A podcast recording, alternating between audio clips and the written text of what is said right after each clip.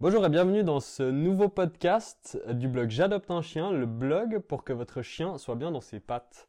Moi, c'est Mathias Favre. Vous m'avez sûrement euh, déjà lu euh, au travers des articles de notre blog ou euh, entendu dans les derniers podcasts qu'on a fait pour le blog. D'ailleurs, peut-être que vous avez trouvé ce podcast via iTunes ou Spotify ou c'est peut-être un de vos amis qui vous l'a envoyé. Donc, si c'est le cas, on vous invite à, venir jeter un coup d'œil à notre blog, donc j'adopteinchien.com. Euh, tapez simplement j'adopte un chien sur Google, vous allez tomber sur nous et euh, vous pourrez découvrir un peu tout notre contenu. On, a des articles, on a aussi euh, deux livres numériques qui, sont gratuits, qui sont offerts. Il vous suffit simplement de rentrer votre adresse mail dans un formulaire pour en fait nous indiquer à quelle adresse on peut vous l'envoyer. Également, je profite de vous inviter à venir liker notre page Facebook ça nous permet d'accroître notre visibilité et de toucher toujours plus de gens parce que notre but, bah c'est de faire profiter à tout le monde de, des conseils, des trucs et astuces sur euh, l'éducation canine pour que tous ensemble on puisse avancer euh, dans l'éducation de nos chiens.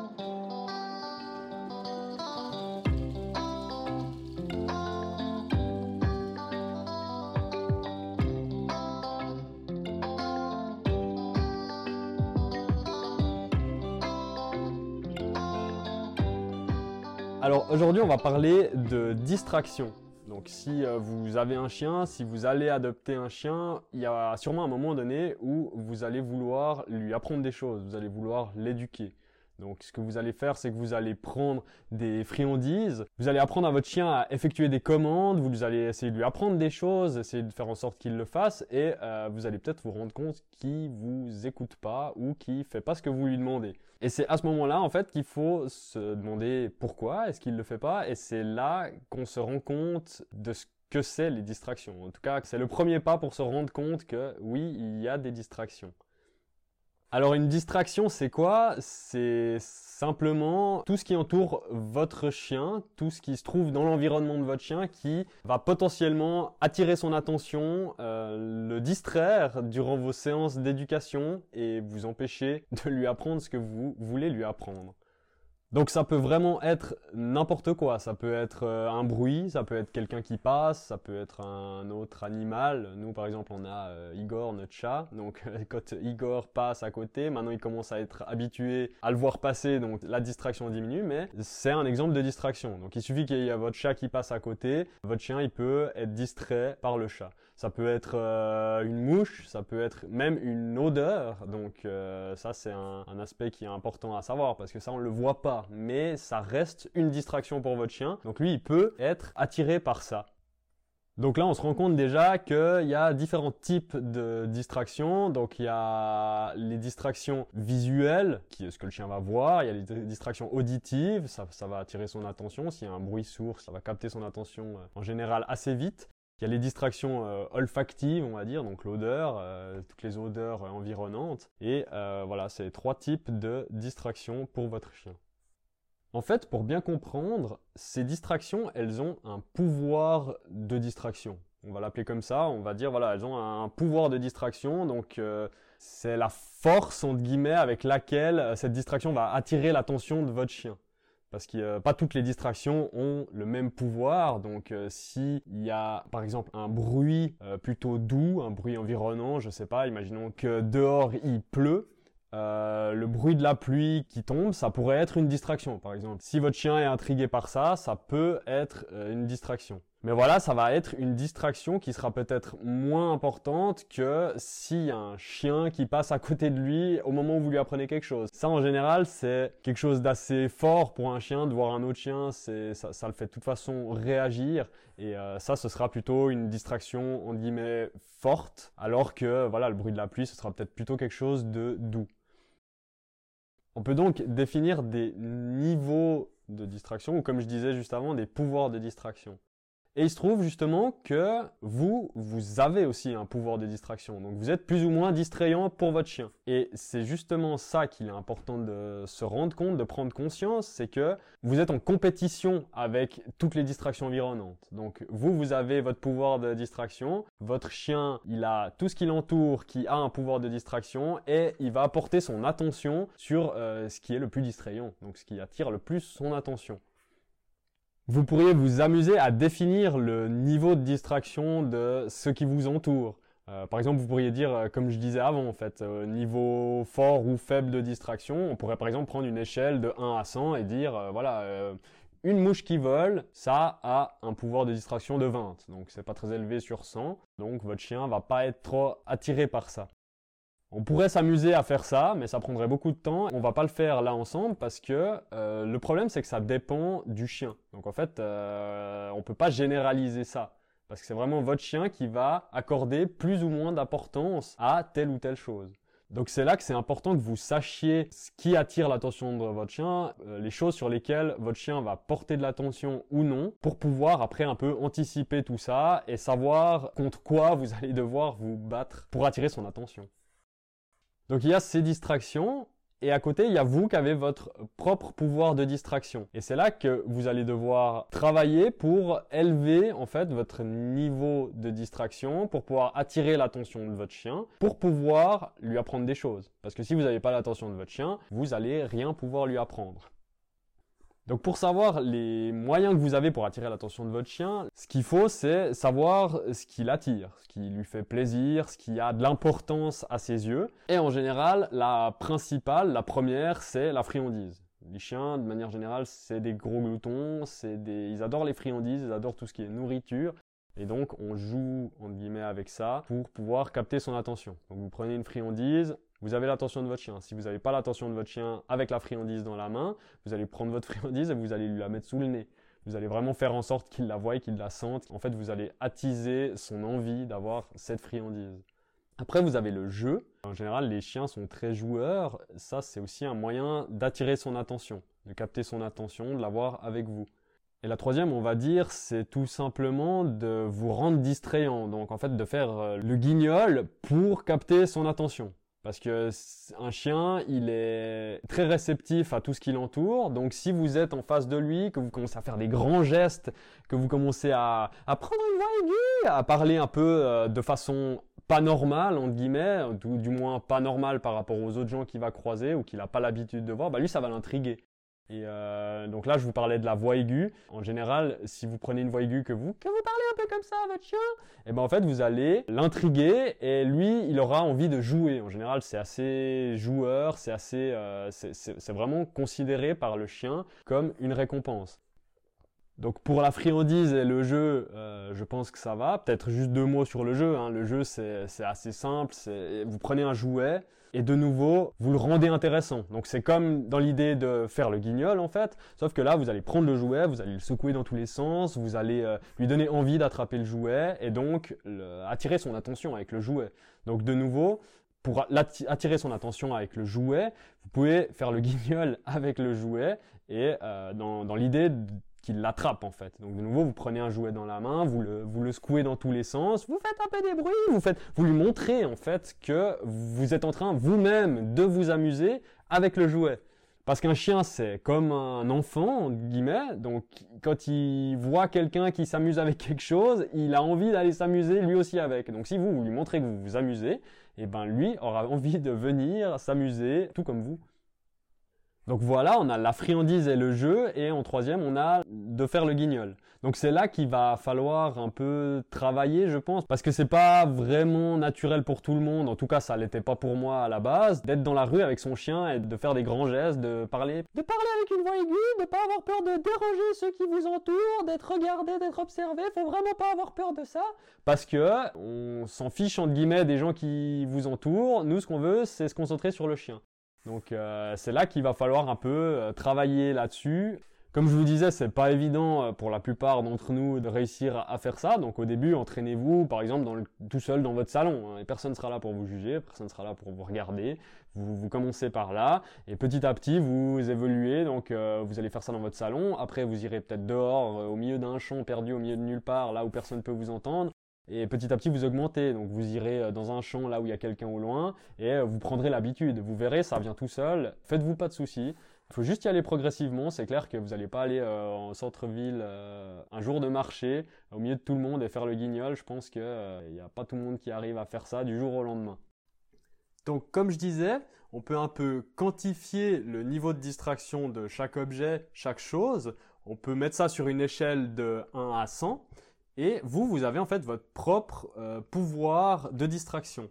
Et vous allez devoir augmenter votre pouvoir de distraction pour euh, battre tous les autres et capter l'attention de votre chien. Si je prends l'exemple, on est dans la rue, on est arrêté, on est sur un trottoir, il n'y a personne aux alentours, pas de voiture, pas de gens, et que tout d'un coup, donc moi j'essaye de travailler avec le chien, j'essaie de lui apprendre quelque chose, tout d'un coup il y a quelqu'un sur le trottoir en face qui est en train de traverser, donc la personne en face qui est en train de traverser, elle a un niveau de distraction, on va dire 50 pour donner un chiffre, et vous, vous allez devoir dépasser ce niveau de distraction pour garder l'attention de votre chien. Donc si vous êtes juste là, que vous bougez pas, que vous dites rien, que vous restez muet, que vous êtes une statue, bah vous, vous aurez à peu près un niveau de distraction de zéro. Si, à contrario, vous êtes en train de sauter sur place en criant avec votre voix aiguë, en faisant des grands gestes avec un jouet, en lançant des friandises autour de vous et en faisant la roue et un salto arrière en même temps, bah là, peut-être que vous serez à 100. Après, ça dépend si euh, il aime vous voir faire ça ou pas. Mais, euh, non, je rigole. Mais, oh, pardon. Et puis je postillonne par la même occasion. Donc, euh, cette personne a un niveau de distraction de 50 et vous, vous devez vous placer au-dessus. Donc après, c'est à vous de faire en sorte de vous placer au-dessus. Si vous faites rien pour être plus distrayant que cette personne, il faudra pas vous étonner que votre chien préfère le regarder. Ça, ça paraît logique en fait. Et après, ça, c'est dans tous les domaines, dans toutes les situations, ça va être comme ça. Ça va tout le temps être comme ça. Donc, si vous voulez avoir l'attention de votre chien, montrez-vous distrayant. Pour vous aider dans l'éducation de votre chien, dans votre manière de faire, ce qui paraît sensé, du coup, c'est de commencer avec un minimum de distraction. C'est pour ça qu'on dit qu'il faut commencer dans le calme du salon. Parce que dans votre salon, en général, c'est un endroit que votre chien connaît il connaît les odeurs qu'il y a là, il connaît les objets, il sait ce qui se passe. C'est vraiment l'endroit qu'il connaît le mieux en fait. C'est votre maison, c'est chez vous, c'est la pièce dans laquelle il passe le plus de temps. Donc c'est là où les distractions, elles seront au minimum. Et même avec ça, ça ne veut pas dire qu'il y aura pas de distraction. Parce que tout d'un coup, il y a à l'extérieur il y a quelqu'un qui allume une tronçonneuse, et eh ben ça fait un bruit, ça fait une distraction. Vous pouvez perdre l'attention de votre chien, mais si vous êtes dans le salon, pièce qui connaît, vous limitez les risques. Du coup, vous commencez dans votre salon avec les distractions au minimum et progressivement, quand vous aurez travaillé, vous allez augmenter ces distractions. Parce que à force de travailler, votre chien, il va prendre l'habitude de vous donner votre attention. Donc en fait, quand vous venez d'adopter votre chien, vous avez un pouvoir de distraction qui est à peu près égal à zéro si vous faites rien. Après, si vous travaillez avec votre chien, si vous augmentez votre relation avec votre chien, votre chien de base, il va déjà plus vous donner d'attention. Donc en guillemets, vous avez au début de votre séance d'éducation déjà un peu plus d'attention. Plus vous travaillez avec votre chien, plus votre niveau initial euh, de distraction au début de la séance d'éducation, il sera haut. Après, vous aurez toujours à travailler pour le réaugmenter encore plus pendant la séance. Donc vous commencez dans votre salon, vous augmentez votre pouvoir de distraction. Pour capter son attention, vous entraînez une commande, par exemple le assis, vous entraînez le assis, vous l'entraînez tous les jours, vous l'entraînez euh, une fois par heure, vous lui demandez euh, cinq fois de s'asseoir, vous le récompensez. Pour qu'il comprenne, ça dure pas longtemps, ça dure 2-3 euh, minutes. Et lui il prend cette habitude d'entraîner, vous augmentez votre pouvoir de distraction de base et tout le monde est content jusque là. Et après vous changez d'environnement donc là, on était dans un environnement de base où les distractions étaient au minimum et euh, au fil des jours, au fil des semaines, tout dépend de comment s'en sort votre chien, vous allez augmenter les distractions. Donc en fait, vous allez changer d'environnement. La première étape, c'est par exemple d'aller dans un champ là où il y a personne. Déjà là, il y a des odeurs. Rien que là, ça va changer. Ça va changer du tout au tout euh, sa manière de voir le truc. Peut-être qu'il va plus du tout vous écouter parce qu'il aura jamais travaillé dans cet environnement où les distractions sont plus à zéro, mais elles sont peut-être à 5. Donc c'est déjà plus que zéro. Donc vous travaillez dans ce champ, vous augmentez encore votre euh, pouvoir de distraction, vous continuez à entraîner le assis, de nouveau vous le faites plusieurs fois par jour, ou en tout cas de manière régulière, et après vous allez encore changer d'environnement. Vous allez aller cette fois peut-être euh, dans un endroit proche d'une route qui est peu fréquentée, donc de temps en temps il y a des voitures qui passent, et là vous augmentez encore le niveau de distraction qu'il y a autour de lui. Et vous y allez progressivement jusqu'à pouvoir lui demander de s'asseoir au milieu d'une foule en délire, où là le niveau de distraction il sera à 95, mais vous, vous serez à 97, donc il va quand même s'asseoir. Peut-être ça lui demandera un peu de temps, peut-être que il va pas le faire dans la seconde, vous devrez lui demander assis, et puis attendre quelques secondes, attendre 30 secondes, peut-être juste le temps qu'il digère l'information qui s'assied, mais il va finir par le faire. Et voilà, c'est comme ça qu'il faut en fait euh, travailler pour faire en sorte que votre chien y maîtrise les commandes. Donc quand vous apprenez quelque chose à votre chien, il faut toujours partir sur cette base de diminuer au maximum les distractions et de les augmenter petit à petit. Parce que si vous commencez donc dans un environnement où les distractions elles seront énormes, votre chien va pas vous écouter, vous n'allez pas comprendre pourquoi, vous allez vous énerver. Et comme je le dis souvent, s'énerver, ça va pas avec éducation positive parce que une personne énervée, quand on est énervé, quand je suis énervé, quand vous êtes énervé, vous pouvez pas prendre en compte la vie de l'autre. Parce que quand on est énervé, c'est les émotions. Vous n'allez pas prendre en compte, euh, je suis énervé, mais euh, je vais euh, y aller en douceur avec mon, votre chien. En général, les émotions, elles prennent le dessus. Et c'est là que l'éducation positive a des risques de disparaître. Donc c'est là qu'il faut s'arrêter. Je dis quand vous apprenez quelque chose à votre chien, mais c'est aussi quand vous réapprenez quelque chose à votre chien. Si vous réentraînez quelque chose qu'il connaît déjà, c'est le même principe. Si je vous dis ça, c'est parce que nous, ça nous est arrivé. Voilà, Gunther, il a donc Gunther c'est notre chien, il a l'habitude de... On se promène régulièrement dans les champs, il revient souvent, il revient bien, le rappel il est acquis, ou du moins c'est ce qu'on pensait. Et là, on remarque qu'en fait, il revient plus, ou en tout cas il revient moins bien, comme si on était moins distrayant qu'avant, comme si on arrivait, enfin on arrive moins bien à capter son attention. Donc euh, dès qu'on le détache, c'est les odeurs, c'est les... toutes les distractions, c'est surtout les odeurs, mais on a du mal à capter son attention. Et on se remet en question, on essaie de travailler pour recapter son attention. Et ce qu'on a fait, c'est qu'on a voulu travailler dans un environnement où il a pas l'habitude d'être ou moins l'habitude d'être. Donc, il y a plus de distractions parce qu'il y a forcément plus d'odeurs. Partez du principe que si votre chien ne connaît pas l'endroit, il y a de toute façon plus de distractions qu'ailleurs. Même si vous êtes, vous allez dans un champ A, vous promenez. Si vous allez dans un champ B, vous promenez, vous allez vous dire, je suis dans un champ, je suis dans un champ. C'est la même chose. Mais non, pour votre chien, c'est pas la même chose. Parce que le champ A, il va tous les jours, il connaît, il connaît les odeurs, il connaît tout. Le champ B, il connaît rien. Donc, le champ A, il a son attention à 100% sur vous. Le champ B, euh, son attention, elle est à 0% sur vous. Et suivant comment vous n'arrivez pas. Donc, c'est là qu'il faudra peut-être, bah, nous, ça, justement, ça a été le cas, de retravailler ça dans des environnements qu'il connaît mieux pour réentraîner ça, réussir à le réhabituer à recapter son attention et tout ça dans un environnement qu'il connaît avant d'essayer de le faire dans des environnements qu'il connaît moins. Voilà, donc je dis pas ça pour vous embêter. Même nous, euh, avec Tiffany, on se remet en question pour euh, toujours rester un peu dans cette euh, optique quand on travaille quelque chose, de faire attention aux distractions et surtout faire attention à que les distractions soient pas trop grandes pour pouvoir réussir à avoir l'attention de notre chien. Donc voilà, on arrive au bout de ce podcast. J'espère que vous en avez appris davantage sur l'éducation canine, sur ce qu'est une distraction. Euh, sur comment s'y prendre avec les distractions. Donc pour récapituler, euh, tout ce qu'il y a dans l'environnement de votre chien, c'est une potentielle distraction. Ça, ça dépend de votre chien, si c'en est une ou pas. Voilà, un chien, il sera distrait par une mouche, alors qu'un autre, il sera pas distrait par une mouche, mais il sera distrait par autre chose. Donc c'est vous qui devez connaître votre chien, savoir qu'est-ce qui est distrayant pour lui. La chose à savoir, c'est que son environnement, le monde dans lequel il vit est rempli de distractions. Et vous, vous devez vous placer au-dessus de ces distractions si vous voulez avoir l'attention de votre chien. Donc ensuite, on a défini cette notion de pouvoir de distraction. Donc c'est votre niveau de distraction en fait, et c'est le fait que chaque objet a un pouvoir de distraction et que vous devez euh, augmenter votre propre pouvoir de distraction au-dessus de ceux des autres objets qu'il y a dans son environnement. Si vous voulez avoir son attention, bien sûr. Pour ce faire, vous avez des moyens, des outils. Donc, comme on l'a dit, nous on en a mis trois en avant dans ce podcast. Donc, le premier, c'est les friandises, parce que les friandises, en général, un chien est un gourmand, est un glouton, il est attiré par la nourriture et les friandises, donc on va jouer avec ça pour capter son attention. En fait, on va s'approprier le pouvoir de distraction de la friandise pour euh, se rendre distrayant grâce à cette friandise, en fait.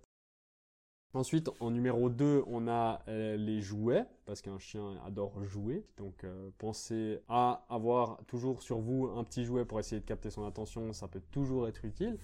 Et en numéro 3, c'est vous-même. Donc, c'est le fait en fait de faire le guignol pour augmenter son pouvoir de distraction chose qui n'est pas forcément évidente à faire. Donc je vous invite à travailler là-dessus. Si c'est pas une habitude pour vous, N'ayez pas peur de faire ça, hein, on passe tous par là, c'est normal. Et euh, voilà, dans le but toujours d'augmenter votre pouvoir de distraction. Dites-nous peut-être en commentaire si euh, vous avez d'autres moyens d'attirer l'attention de votre chien, s'il y a d'autres choses que euh, j'aurais oublié de vous parler dans ce podcast. J'espère que ça vous a plu. N'hésitez pas à liker ce podcast, à vous abonner. Et voilà, je vous dis à tout bientôt pour de nouvelles aventures. Allez, salut